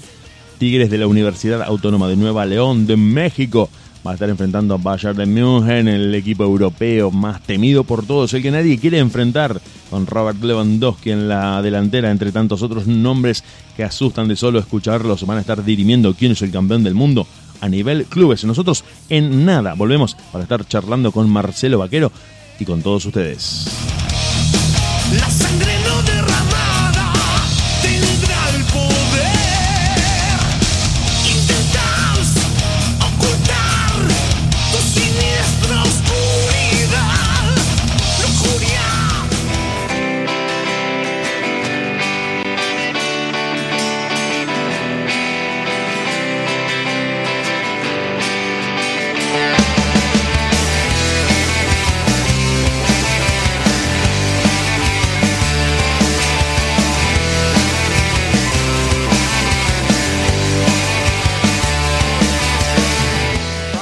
Sí, ahora sí, volvemos al aire. Vamos a ver si me están escuchando. Marcelo, ¿me estás escuchando bien? Sí, ¿qué tal? Buenas noches. Perfecto, buenas bien. noches. Eh, Diego, ¿me escuchas bien? Te escucho perfecto. Buenísimo. Primero, antes que nada, Marcelo, agradecerte, darte la bienvenida, agradecerte mucho por el tiempo, por la voluntad, por este momento que nos brindás en esta entrevista, que vamos a tratar de que sea breve para no sacarte demasiado tiempo, pero en la que te- nos gustaría preguntarte muchísimas cosas de fútbol en general. Sos una persona que está del, del lado de adentro del fútbol, nosotros como hinchas lo, lo vemos, lo vivimos, lo seguimos, pero la palabra del que está dentro del campo de juego siempre es distinta, siempre tiene otra visión y siempre puede aportar, me parece que otros conceptos que a nosotros como hinchas, como aficionados, como seguidores, se nos suelen escapar. Me parece que creo que se le desconectó a Marcelo, ahora le vamos a mandar el link nuevamente. Marcelo, ¿me seguís escuchando? Ah, no, ahí está, ahí está, bien. Ahí estamos de nuevo. Sí, sí, te escucho, te escucho. Perfecto, perfecto. Primero, bueno, no sé si alcanzaste a escuchar lo que te decía, pero te agradezco nuevamente por brindarnos eh, esta comunicación, por estar con nosotros en esta entrevista que para nosotros es importante y nos gusta mucho charlar con la gente que, como te decía, está del lado de adentro del campo de juego, que sabe de qué va la cosa. Uno lo ve sentado en la comodidad de su casa, lo ve por televisión y siempre opina gratuitamente sobre qué deberían hacer o qué no deberían hacer los que están jugando o qué debería hacer tal o cual técnico, con una liviandad y con una facilidad que a veces eh, se les escapan lo- los detalles y, y un montón de... de minucias que están eh, que ustedes viven día a día, que nosotros no podemos ver, que nosotros no tenemos en cuenta y siempre el argentino que sabe de todos los temas, obviamente de fútbol se cree autorizado para opinar libre y gratuitamente sobre lo que un técnico y un jugador deben o no deben hacer dentro de un campo de juego. Te queríamos preguntar muchas cosas, primero darte la bienvenida. Sabemos que esta pandemia nos afectó a todos. No, gracias. No, no, sí, Gracias a ustedes por la invitación. por supuesto. La verdad que la gente que está dentro del fútbol a mí me merece el mayor de los respetos, porque como te decía recién, el hincha, el hincha opina, el hincha opina gratuitamente, a veces sin fundamentos, desde la pasión, desde las ganas, pero con poco conocimiento de, lo que realmente pasa ahí adentro. Estaba leyendo algunas entrevistas que te estuvieron haciendo en este último tiempo, en estos últimos, eh, el año pasado, el año pasado, y una de las cosas que me quedó muy presente que dijiste en una entrevista fue que se te hacía muy difícil dejar Rosario, que te consideras muy, muy, muy ligado, eh, digamos, al pago chico, como habitualmente se dice, y que te cuesta a veces concebir la idea de dirigir en otra parte. ¿Esto, esto sigue siendo Sí, así? sí, en realidad eso fue lo, lo que me ha pasado durante el transcurso de mi carrera, que inicié en primera división allá por el 2009 en Argentino de Rosario. Y bueno, he tenido posibilidades de, de ir a Buenos Aires o de ir hasta inclusive al extranjero a dirigir. Y he tenido la, la fortuna de que siempre me ha tocado poder quedarme en, mi ciudad. He dirigido todos los equipos de ascenso y todas las divisiones. Me ha tocado dirigir Nacional B, el tiro federal, Argentino A, Argentino B, por la línea que es del interior, y en AFA por línea metropolitana me ha tocado Primera B, Primera C, Primera D. He dirigido Coronel Aguirre, Tiro Federal, Argentino Rosario, Central Córdoba, en algunas varias oportunidades, y eso hizo que ante alguna propuesta que he tenido la he desestimado por quedarme en mi ciudad. Bueno, hoy ya he acomodado algunos asuntos particulares y la realidad que es que ya estoy un poquito más abierto al panorama para poder eh, dirigir eh, hasta inclusive en otro lado. Bien, bien, porque sos considerado, creo que con justa razón, un referente del ascenso rosarino, alguien que lo conoce, creo que sos una palabra directamente muy autorizada para hablar de ascenso en Rosario y, en general de los clubes que a veces enfrentan una diferencia muy grande con la primera. Acá la brecha entre la, la división inmediatamente abajo de la primera división es muy grande y no hay una, una transición gradual de un jugador que, que, por ejemplo, pasa de, la, de jugar en, en el ascenso a jugar en primera. Por eso los clubes cuando ascienden encuentran muchas dificultades para adaptarse a la primera. Y me gustaría preguntarte, creo que vos esto lo tenés mucho más claro que muchos de nosotros, eh, además de los recursos materiales, económicos y humanos que obviamente se, ve que se necesitan, eh, ¿falta una voluntad política para achicar esa brecha entre la, entre la segunda división del fútbol argentino y la primera? Porque parecen divisiones mu- mucho más distantes de lo que realmente están. Parecen la primera y, y una división mucho muy inferior en cuanto a los recursos principalmente. Sí, sí, en realidad nosotros hoy, en- digamos, en, en la ciudad tenemos dos equipos de primera división y los equipos de ascenso, que serían en este caso argentino, que está en la quinta categoría del Claro. fútbol argentino, Central Córdoba en la cuarta, y bueno, luego sí podemos hablar de lo que es el torneo amateur, que participa puede participar con el Aguirre, inclusive Tiro Federal, que son categorías lógicamente que la brecha es grande. Tenemos un gran inconveniente nosotros. Esto es un, efecto, yo le llamo un efecto cascada, diría eh, quinta edición. Eh, eh, mientras tanto, Ñuri Central no puedan acomodar sus líneas futbolísticamente, donde veamos que Ñuri Central no son protagonistas de los torneos, peleando los primeros cuatro puestos, esto hace que no puedan decantar jugadores a, a lo que es el ascenso. En- hace 10, 15 años atrás, cualquier jugador que venía con una base inferior, de 4, 5, 6 años en Central o en Newell, al ascenso, seguramente iba a jugar. Hoy por hoy nos encontramos que, que a veces no, no se pueden acomodar hasta jugadores que han jugado en reserva. Claro, claro, eso es una diferencia muy grande con respecto a un pasado muy cercano, en el que habitualmente el que venía de primera, como muy bien decís eh, vos, mostraba un nivel hasta inclusive en cierto sentido sobrado por lo formativo, por un montón de recursos con lo que contaba, y hoy se han igualado las cosas para abajo, en algún sentido. No sé si lo tenemos a Marcelo, creo que... ¿Vos, Diego, me escuchás? Yo te escucho bien. No sé si a Marcelo se le cortó o si... Ah, me parece que, bueno, ¿Querés, ahora le vamos a... querés llamarlo, ¿Querés llamarlo por el Ahí- celular? No, no, Ahí ahí estamos, ahí estamos, ahí estamos, ahí volvimos a recuperar la conexión. Bueno, estos son cuestiones de internet, de la videollamada y de la post-pandemia, que todos sabemos que son un poco así. Marcelo, te repito Sí, la pregunta. sí, yo, yo lo escucho No, por ahí no los veo, pero sí los escucho. Ah, bueno, bueno, sí, sí, lo importante es la gente está escuchando en este momento mm, desde distintos lugares y están apreciando esta entrevista a la que, bueno, te volvemos a agradecer. Te, te preguntaba, claro, el efecto cascada, decías vos, es decir, al no estar en, en cierto nivel de competitividad los equipos rosarinos de mayor nivel, eso termina impactando hacia abajo.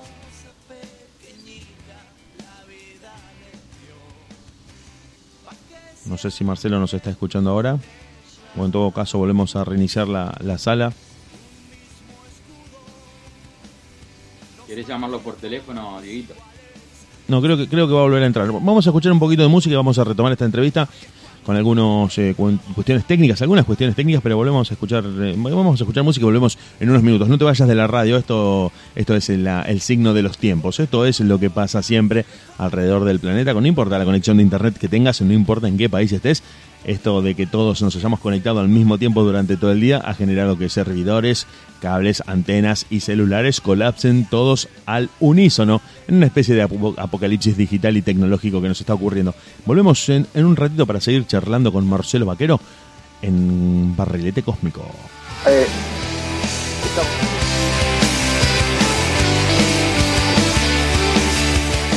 Ahí lo tenemos, ahí lo tenemos. Marcelo, ¿estás ahí? Sí, sí, Ah, perfecto. pudimos volver a conectar. Bien, bien, bien. Sí, sí, lo importante. es Como que- te decía, Sí, te decía de que al, a los equipos grandes de la ciudad, al no poder ellos mismos, a través de sus divisiones inferiores, ya catapultarlos a primera división, se hace difícil para los equipos de ascenso, donde las divisiones inferiores tampoco están muy bien trabajadas como para poder lograr aquel jugador genuino de, de- divisiones inferiores. Por lo tanto, en este efecto que yo llamo cascada o efecto dominó, lógicamente que termina perjudicando a los más chicos, al equipo de ascenso, que a veces tienen que buscar jugadores al interior, y en donde muchas veces en el interior mismo se gana muchísimo más que lo que en AFA, y eso eh, perjudica lógicamente para poder formar un, un plantel profesional, ¿no? claro, lo económico termina dejando en segundo plano lo deportivo. Sí, sí, sí, los chicos eh, llegan en, una edad donde tienen que hacer una elección y muchos, lógicamente, eh, optan por lo, por lo económico, los procesos se aceleran, y a veces hay chicos que ya tienen 18, 20 años y ya tienen una familia eh, conformada, entonces tienen que hacerse cargo y se hace difícil competir contra lo que en algunos equipos del interior, lo que les sabemos llamar eh, ligas de campo, eh, pagan mucho, tienen buen presupuesto y eso hace que los equipos de, ascenso le cueste muchísimo competir para formar un plantel. Claro, eh, ¿sabés que me quedaba pensando mientras te escuchaba? Eh, esta es una, es una pregunta mm, mezcla de, de periodista y mezcla de hincha. Porque uno ha venido, bueno, somos de esta ciudad, somos de Rosario y, y todos sabemos, cualquiera que vive en Rosario sabe que esta es una cantera mundial de los mejores jugadores a través de décadas, una tradición de futbolistas eh, increíble, tanto de Central como de News, como de Central Córdoba, como de todos los clubes, no quiero dejar a ninguno sin nombrar, pero que ha mostrado que en el último tiempo Central y News se tienen que reforzar constantemente y no promueven valores de las divisiones inferiores cuando Rosario ha sido tradicional cantera de, chicos muy jovencitos que han brillado posteriormente. Y esto ha, ha habido un quiebre en el medio en estos últimos 15 o 20 años en los cuales no han surgido grandes valores o en cantidad por lo menos. Y los equipos se terminan reforzando, no se sabe si por cuestiones empresariales o por una carencia deportiva de, de promoción de inferiores. Sí, bueno, en realidad eh, lo que pasa y que no es bueno es que eh, en una institución Carmen permanentemente de coordinadores no es bueno. Bien, a eso iba la pregunta. claro. Hoy, por lo que yo veo desde afuera, pero entendiendo el fútbol de mi ciudad y conociéndolo, creo que en News Boy la llegada de Borrelli lo ha recategorizado nuevamente, lo ha puesto en la línea que tiene que estar un club de la magnitud de, de News.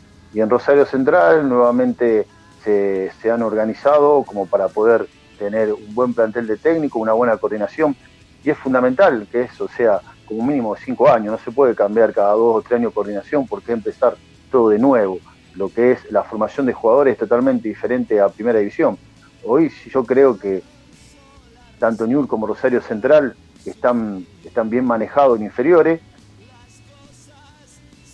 En otros momentos que quizás no, era de, la ciudad o, no conocía bien lo que es el tema de inferiores, porque Borrelli, si bien no de la ciudad, es un especialista en evento, se le ha dado lugar a gente de inferior, el coordinador de Newell's, eh, pero bueno, eh, no se han tomado buenas decisiones a través del dirigente y se pierde tiempo. Al perder tiempo se pierden camados de jugadores. Ese es uno de los motivos. Y otro de los motivos es que anteriormente, eh, en la época donde salían los Guatituta, Balbo, Chamó, Pixi, Rosario era un filtro para ir a Buenos Aires, porque aquel que tenía, los jugadores están en la Pampa Húmeda y aquellos que tenían sus hijos cerca, 100, 120, 200 kilómetros Rosario, era una seguridad de estar cerca y no a Buenos Aires, que son 300 kilómetros nomás. Pero hoy hay una gran competencia, los clubes se han organizado, Lanús, Vélez, Defensa y Justicia, River, Boca, Independiente, ya cualquiera viene y, se lleva un jugador. Muchas veces los padres, ante la seducción de ser Buenos Aires, optan por, por esa salida, a la cual yo no estoy de acuerdo. Creo que acá eh, las divisiones inferiores de Newell's Central hoy están muy bien organizadas como para poder eh, traer y, y darle un reclutamiento interesante a cualquier jugador del interior. En el caso de la- los equipos de ascenso, eh, bueno, Argentino también se ha estado reorganizando y hoy por hoy Central Córdoba, yo estuve hasta hace muy poco, eh, a través de, de un gerenciamiento particular, se empieza a acomodar, pero esto hay que darle tiempo, no se puede sacar un jugador de la primera división ni en seis meses, ni en un año y hasta quizás en dos. Es un trabajo que lleva de tres a cinco años, es una continuidad de, que hay que respetar y que eso tienen que entender los dirigentes. Claro, sí, sí, sí, es muy interesante el concepto y nos ilustra sobre una cuestión que a veces eh, no va acompañada de, de la urgencia de los hinchas, de la urgencia de los resultados y los argentinos en general, esto ya no tiene que ver tanto con el fútbol, sino es una cuestión coyuntural de nuestra sociedad, no tenemos paciencia frente a los procesos, necesitamos el resultado inmediato y creo que vos como técnico lo debes, lo debes saber muy bien, caes en la lógica de que si el resultado eh, no, no es inmediato en cuanto a partidos ganados o en cuanto a éxito con el equipo, eso condiciona tu, tu ámbito de trabajo, no te permite trabajar cómodo porque sabes que si no ganaste, eh, ya tu cabeza empieza a estar en consideración, ya empezás a ser visto de otra manera y, y eso no te permite trabajar a, a pleno de tu, de tu capacidad o de tu, con la tranquilidad necesaria, me parece. Sí, lógicamente, y de hecho la prueba más real es mi última experiencia. Yo estuve en en Central Central Córdoba cinco partidos, donde después de una pandemia tuvimos que armar un plantel con el presupuesto más bajo de la categoría, con jugadores de división inferiores que necesitan un proceso de adaptación y no nos fue bien. Hemos tenido eh, cinco partidos, en los cuales empatamos uno, ganamos uno y perdimos tres, pero fue suficiente como para que se tengan que interrumpir el proceso porque los dirigentes no entendieron de que en estas condiciones y sumado a que se lesionaron cuatro jugadores titulares, no se habilitó un delantero y un defensor, se fue a otro club, estamos hablando de más de medio equipo que del que pensábamos no pudo tener continuidad de, de trabajo y continuidad de, de competencia. Por lo tanto, fíjate vos cómo, cómo es de cruel en cinco partidos se termina un proceso que tendría que haber durado como mínimo de 18 fechas, que es lo que es una, una rueda, ¿no? Claro, claro, claro, sí, sí, y estaba recordando mientras te, mientras te escuchaba que vos eh, tomás un equipo de Central Córdoba en otra etapa de, de tu, de tu carrera como técnico que estaba cerca de lograr el ascenso y que vos mm, justamente con otro proceso, con otro contexto y con un equipo ya formado eh, lograste llevarlo al ascenso finalmente. Digamos que eh, esto, esto apoya lo que estás diciendo de- del proceso de, de mantener a los jugadores y de que los dirigentes entiendan que se necesita tiempo de trabajo para que, la, para que el resultado esperado llegue.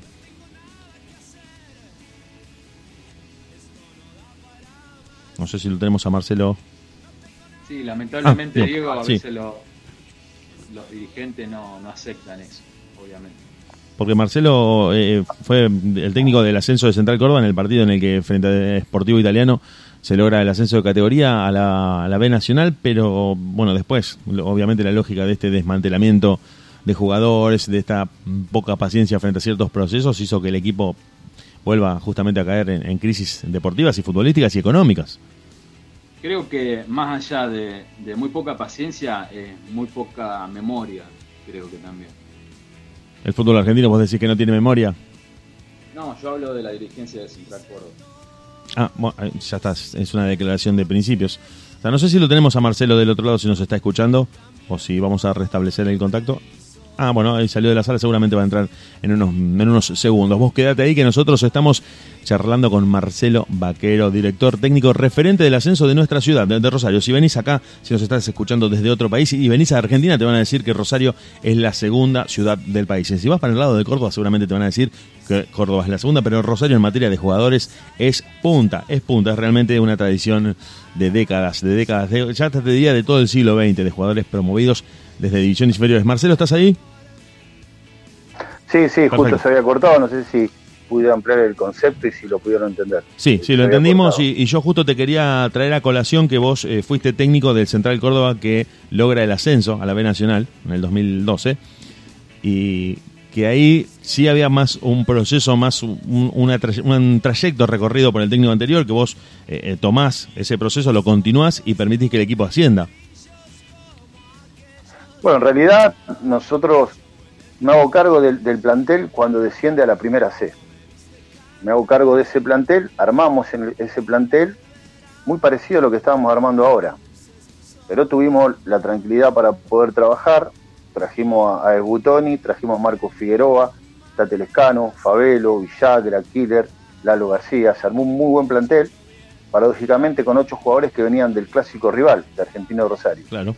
por problemas que tuvimos dentro del club, con gente que no le hacía bien a, a la institución, eh, nos fuimos dejando el equipo clasificado y ese plantel que armamos nosotros pierde la final con los Andes. Al otro año nos vuelven a llamar y tenemos la, la- la suerte, después de, de- haber estado fuera del club, y con esos mismos jugadores que habíamos traído, más el agregado de Fiorina, de Bruno, que también los trajimos nosotros, pudimos tomarlos después de ocho partidos que no ganaba, que había estado eh, Omar Palma, y clasificar para el reducido, y ese reducido, bueno, prácticamente lo ganamos, ganamos el campeonato, el, ascenso de visitante, porque ganamos todos los partidos visitantes, le ganamos a, a la Ferrer con desventaja deportiva, le ganamos a Bresate y a Midland, y ganamos la final contra Italiano también con desventaja deportiva. Claro, claro, contra Sportivo Italiano. Pero eh, te quiero decir, digamos, yo, yo traía a cuenta este caso para abonar esa idea que vos Se decías. De, ah, ¿se cortó otra vez? Bueno, bueno, vamos a ver si restablecemos. Vamos a ver si restablecemos. Seguimos esperando y aplicamos. No, no, ahí estoy bien. Ah, ahí Ahora- ahora te- Perfecto. No, te decía. Marcelo que esto tiene mucho que Yo ver con lo que vos ¿vos? estabas. Sí, sí, te escuchamos. Te escuchamos perfecto. Esto tiene que ver con la idea de, de lo que vos estabas planteando al principio o, o anteriormente cuando estábamos desarrollando esta idea, en la que por para bien o para mal o para el que le guste o para el que no esté conforme, el tiempo es el que permite que el proceso termine dando el resultado. Si uno, digamos, vos armás el equipo, lo dejás, lo retomás a ese mismo equipo que había quedado armado y lográs el ascenso. Con unos jugadores que conocías, con un grupo que conocías, y termina siendo el tiempo el, el que determina que el proceso pueda llegar al resultado. sin ninguna duda, no hay ningún tipo de posibilidad de que en, poco tiempo, cuando los jugadores se tienen que conocer, cuando el sistema de juego se tiene que aplicar, el funcionamiento, eh, vos necesitas que se adecúen a lo que uno le pide y nosotros esto es eh, muchas veces prueba-error, más en estas instituciones donde a veces traemos jugadores sin saber si nos van a rendir porque los presupuestos tampoco son altos. No es lo mismo tener un jugador de 15 o 20 mil pesos por mes que uno de 60. El de 60 lo que va te va a renderizar que está chequeado. El de 15 20 pues, Sí, sí, totalmente, to- totalmente. Son, son apuestas distintas y, y con resultados distintos, obviamente. No sé si lo tenemos a, a Marcelo. La verdad que es muy difícil la vida de un técnico de fútbol hoy en día, digo. A cualquier nivel. Sí, hoy. hoy. Inclusive hasta pasa- el mismo Zidane en Real Madrid tuvo problemas y fue cuestionado. Y estamos hablando de Zinedine Zidane. En Real Madrid fue cuestionado por los malos resultados y por ser barrido por el Alcoyano en la Copa del Rey. Un equipo completamente desconocido que le dio vuelta al partido. Me parece que vamos a estar eh, charlando también, con Marcelo en, un- en segundos. Otro caso con Mauricio Pochettino en el También, también cuestionados a lo- en los altos niveles, en las altas esferas y en las pequeñas también. Los resultados mandan y siempre son la espada de Damocles sobre la cabeza del director técnico. No sé si lo, lo tenemos a Marcelo nuevamente en línea. ¿Querés llamarlo directamente, Diego? STFU. Vamos a ver si, si podemos restablecer la comunicación. Posiblemente Marcelo se vuelva a conectar en unos segundos. Nosotros vamos a salir del aire, vamos a dejarte escuchando música y en nada volvemos en Barrilete Cósmico. Estamos charlando con Marcelo Vaquero, referente del ascenso rosarino, director técnico de Coronel Aguirre, de Tiro Federal, de Central Córdoba y de Argentino de Rosario, un conocedor de primera mano de las divisionales inferiores de nuestro país, de nuestra ciudad, de este hermoso lugar que es Rosario, desde donde salen los mejores jugadores del mundo. Y vos me vas a decir, ¿no es un poco arrogante lo que estás diciendo? Te lo dice un hincha que lo conoce. Sé que no es fácil para mí ser yo. Ahí estamos. Ahí estamos, ahí estamos, ahí estamos. Perfecto, seguimos, seguimos entonces. Bien, sí, eh, decíamos esto y mientras estábamos reconectando hablábamos del caso del, del resultado presionando al técnico que sucede en cualquier nivel del fútbol mundial, Marcelo. Es algo que parece que uno... Sí, pero particularmente, particularmente pasa mucho acá en Argentina. Realmente se está viendo el fútbol de la manera que vivimos, donde hay muchísima ansiedad. Ahora hay una, una metodología de, en el fútbol sana de tratar de salir jugando, de abrir los centrales, involucrar el 5 en retroceso para tener una buena salida. Y vos lo ves en otros lugares del mundo y se equivocan y le hacen goles e insisten con esa metodología. Acá en Argentina lo hiciste dos veces, perdiste dos pelotas, te hacen un gol y es una catástrofe. No, Eh, la ansiedad con la cual y el apresuramiento que se vive eh, en el fútbol argentino determina de que todo, todo esto termina siendo nocivo. Acá parecería que hay que ganar de cualquier manera y que solamente el que el que gana es el exitoso y el que sirve y el resto eh, no lo es. Y bueno, no es así. Pero bueno, también es una forma de, de- de nuestra cultura y de la manera que se está viviendo eh, socialmente, donde todo tiene que ser inmediato o si no, no no sirve. Claro, sí, sí, sí, te termina siendo coyuntural a lo que está pasean- pasando en la sociedad. Totalmente, totalmente. En, en otros países se respeta, se respetan los contratos. Eh, es difícil que un técnico se vaya en la primera 10 fechas, tendría que ser un- una catástrofe. Eh, sin embargo, acá en Argentina puede pasar cualquier cosa. Hay técnicos que han durado dos fechas y se han tenido que ir. Y bueno, eso pasa también por, por la incapacidad para manejar una institución, un club. Los dirigentes tienen que tener bien en claro hacia dónde apuntan. Ustedes fíjense que aquellos que han eh, recorrido un, un trayecto de organización, sea Lanús, Defensa y Justicia, eh, Vélez Arfiel, eh, han salido adelante y hoy son protagonistas.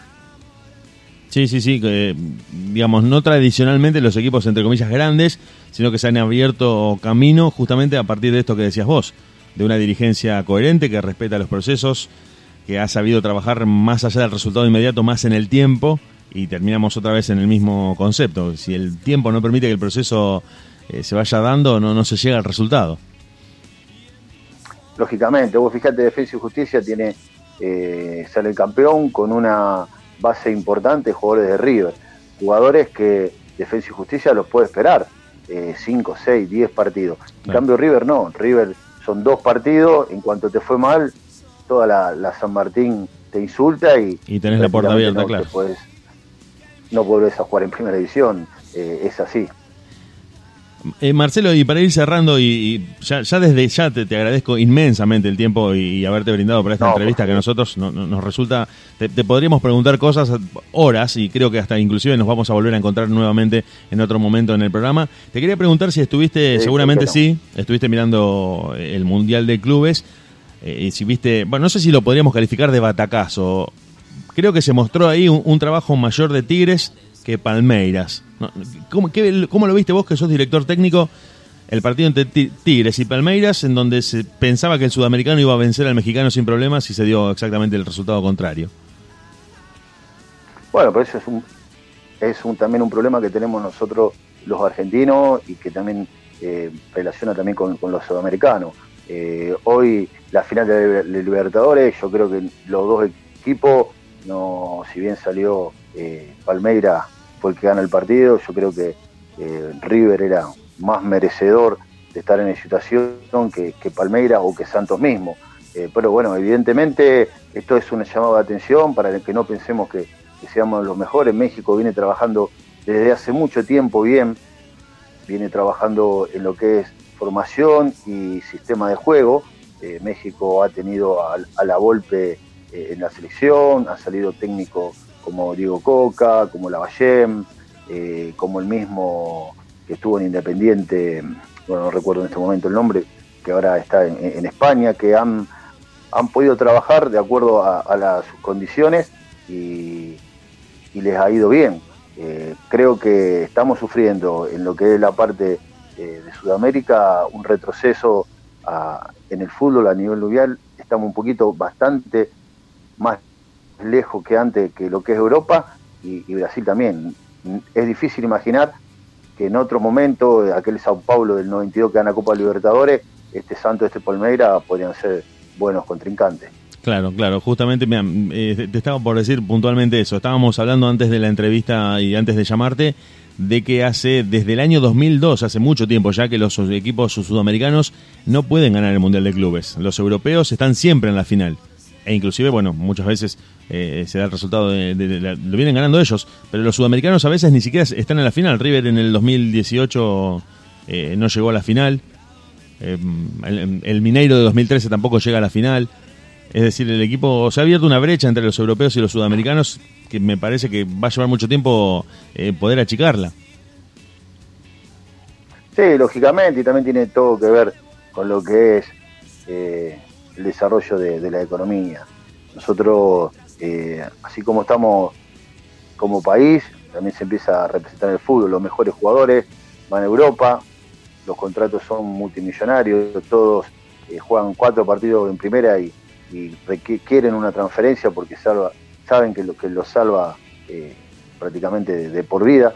Entonces es lógico que el mejor fútbol se ve allá, que los mejores están en Europa, que los mejores entrenadores y, y que las mejores condiciones, eh, no solo para jugar al fútbol, sino de vida, siguen estando eh, en Europa. Mientras nosotros no nos terminemos de organizar, hablo en este, en el contexto de Sudamérica, llamémosle, o particularmente de Argentina, no nos terminemos de organizar como país, eh, todo esto se hace muy difícil porque todo tiene que ver con todo. Hoy a los jugadores no se le puede pagar contrato en dólares, lo cual al no poder pagarse contrato en dólares difícilmente podamos imaginar que en algún momento esos que están en élite eh, puedan optar ni siquiera ni por River o por Boca antes de hacer quizás un contrato en Valencia o, en un club de Italia de, segunda categoría. Claro, claro, por eso también ha ha surgido como gran liga para muchos jugadores eh, desde hace creo que 10 años Estados Unidos. Ha representado por los contratos y porque es un fútbol que le permite al jugador eh, que está en, la- en el último tramo de su trayectoria desarrollarse y, tener una buena diferencia económica, las dos cosas al mismo tiempo. Y no por casualidad, fíjate que Martino, eh, Heinze y Almeida hoy están dirigiendo en Estados Unidos. No solo buscan eh, una, una tranquilidad desde lo laboral, donde sean organizados y respeten los tiempos, sino también una tranquilidad socialmente. El que se va para ese tipo de, país busca tener una tranquilidad en lo que es eh, educación, en lo que es vivir y compartir en sociedad. Lamentablemente hoy por hoy acá se hace muy difícil. Sí, sí, claro que sí. Todo, todo, todo termina estando relacionado. Marcelo, te, ya no nos queda casi nada de tiempo. Te agradecemos nuevamente. Creo que no, no nos alcanza la, la felicidad que tenemos de poder haber charlado con vos. Te vamos a volver a convocar seguramente para otro momento para seguir hablando de fútbol. Tenemos mil cosas que preguntarte. Te agradecemos por tu tiempo, por haberte brindado y te mandamos un saludo hasta la próxima vez que seguro nos vamos a encontrar. Bueno, muchas gracias a ustedes. La verdad que para mí también fue un placer poder hablar de fútbol y bueno, eh, estoy a disposición para cuando lo requieran. Mu- muchas gracias. Muchas gracias. Charlábamos con Marcelo Vaquero, director técnico referente del ascenso rosarino, técnico de todos los clubes, que nos estuvo contando un poquito de todo lo que tenemos para preguntarle y que seguramente va a hacer que nos volvamos a encontrar en otro momento en Barrilete Cósmico para preguntarle absolutamente de todo. ¿Estás ahí? ¿Te quedaste escuchando música? Nosotros en nada volvemos para estar con vos y con todos ustedes porque nos quedan 10 minutos de programa y todavía hay mucho Barrilete Cósmico. ¿De qué planeta viniste?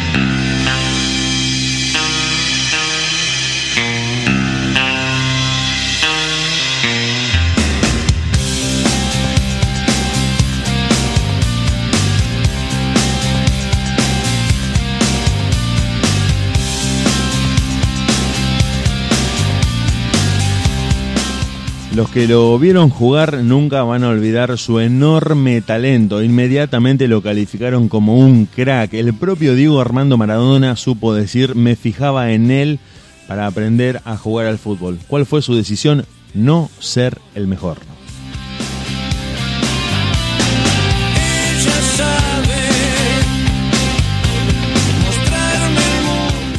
Los propios jugadores consagrados en Europa, los jugadores más famosos y talentosos del momento se quedaban impresionados. Les resultaba imposible conseguir adjetivos para describir la magnitud de su talento. Un artista dentro de la cancha, al punto de que los propios hinchas, los periodistas y todos los que veían jugar a este deportista coincidieron en apodarlo el mágico. Jorge, el mágico González.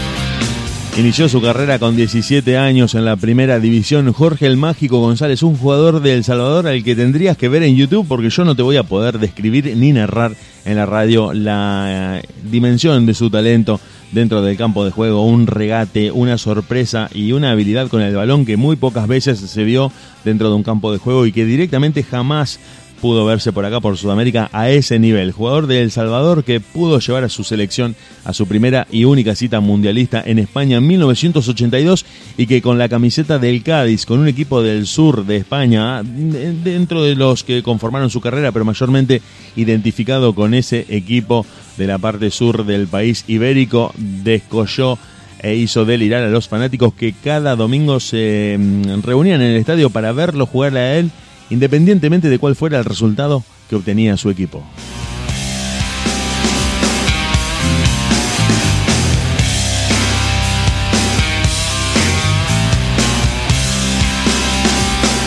Fue tan grande su talento que inclusive desde el modesto Cádiz fue tentado por el Barcelona en una gira que lo se llevó por varios países para jugar al fútbol junto al mismísimo Diego Armando Maradona, en el que el mágico González estuvo a prueba y en el que Diego Maradona dijo, después de verlo jugar a él, intenté copiarle el regate, intenté copiarle la gambeta e intenté copiar su remate porque nunca vi nada igual. Palabras de Diego Armando Maradona.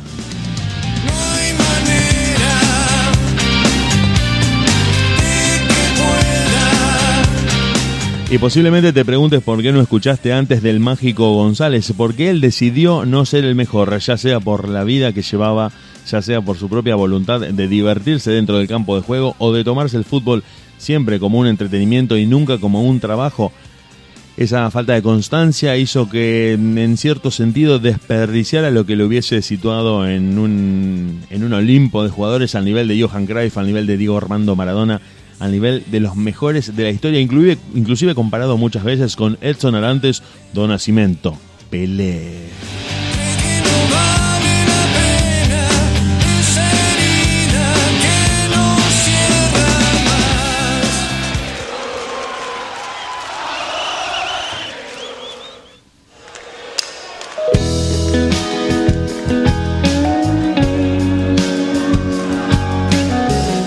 Estaban cansados de su comportamiento fuera de la cancha y los dirigentes del Cádiz directamente lo cedieron al Valladolid. Le dijeron que se fuera, que no podían aguantar su ritmo de vida nocturno que le impedía llegar a los entrenamientos a tiempo, que hacía que nunca pudiera entrenar, a pesar de que el domingo respondía con goles, con jugadas y con un montón de maniobras que impresionaban a los fanáticos. Los dirigentes se cansaron del mágico González y lo cedieron al Valladolid para liberarse de la indisciplina de este jugador que dentro de la cancha estaba totalmente desconocido y que muchos en Cádiz habían hecho circular el rumor de que había hecho un pacto con el diablo.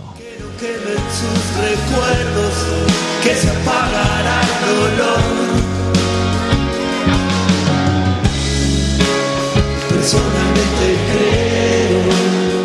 Si buscas sus goles en internet vas a encontrar una multitud de videos que recrean todas las jugadas en las que con la camiseta amarilla número 11 con vivos azules se ponía ese número, ese dorsal en el Cádiz y durante cuatro temporadas marcó goles impresionantes, muchos que vas a encontrar en YouTube con un montón de videos de, de especiales hechos dedicados a su figura, a su magia dentro de la cancha, justamente lo que le valió el apodo del mágico González. Eh, una de las declaraciones que quedó para siempre guardadas en la memoria de no solo del mágico, sino también de los salvadoreños y de los hinchas del fútbol en general, fueron las que dijo un jugador conocido del mundo del fútbol que se llamaba Diego Maradona. Tuve la suerte de jugar con él y después de ver los enganches que le pegaba a los españoles, era único.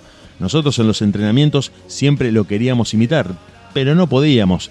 Si queríamos tirar el enganche nos desgarrábamos. Era un gran tipo, se merece todo el cariño del Salvador y está entre los 10 mejores jugadores que yo he visto en mi vida, sin ninguna duda, lo dijo, dijo Maradona. que todo esto es.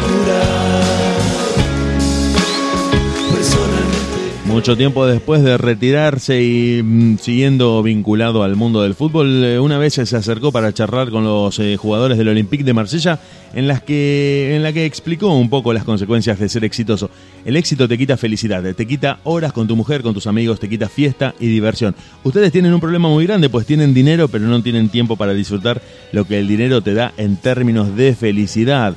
Pero también ser el mejor es una elección. No hay problema si no querés ser el mejor del mundo pero hay que saberlo. Esas fueron las palabras del Mágico González, un jugador que te invitamos a que conozcas. Nosotros te hacemos una muy breve reseña en esta noche de martes en Barrilete Cósmico junto a Diego Draco, al que le estamos contando también esta historia de un jugador que a veces no es tan conocido, que no sale en los primeros planos de los racontos, de las compilaciones, de los eh, rankings de jugadores de fútbol, pero que de solo verlo te das cuenta de que fue uno de los que mejor se desenvolvió dentro del campo de juego, vistiendo la camiseta de la selección del Salvador, de varios clubes, pero principalmente asociado con el Cádiz del sur de España. En minutos volvemos para la parte final, la despedida y el cierre de otra noche en la radio. Barrilete cósmico.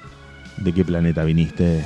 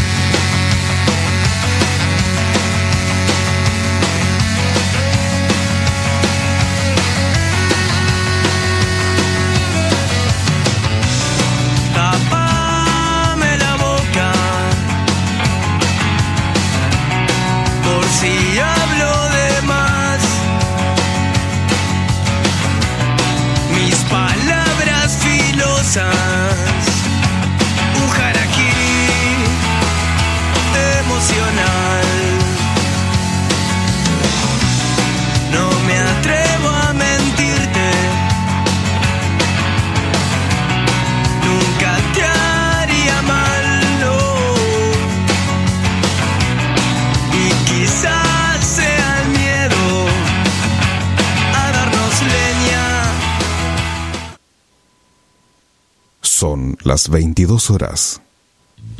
Yo puedo hablar.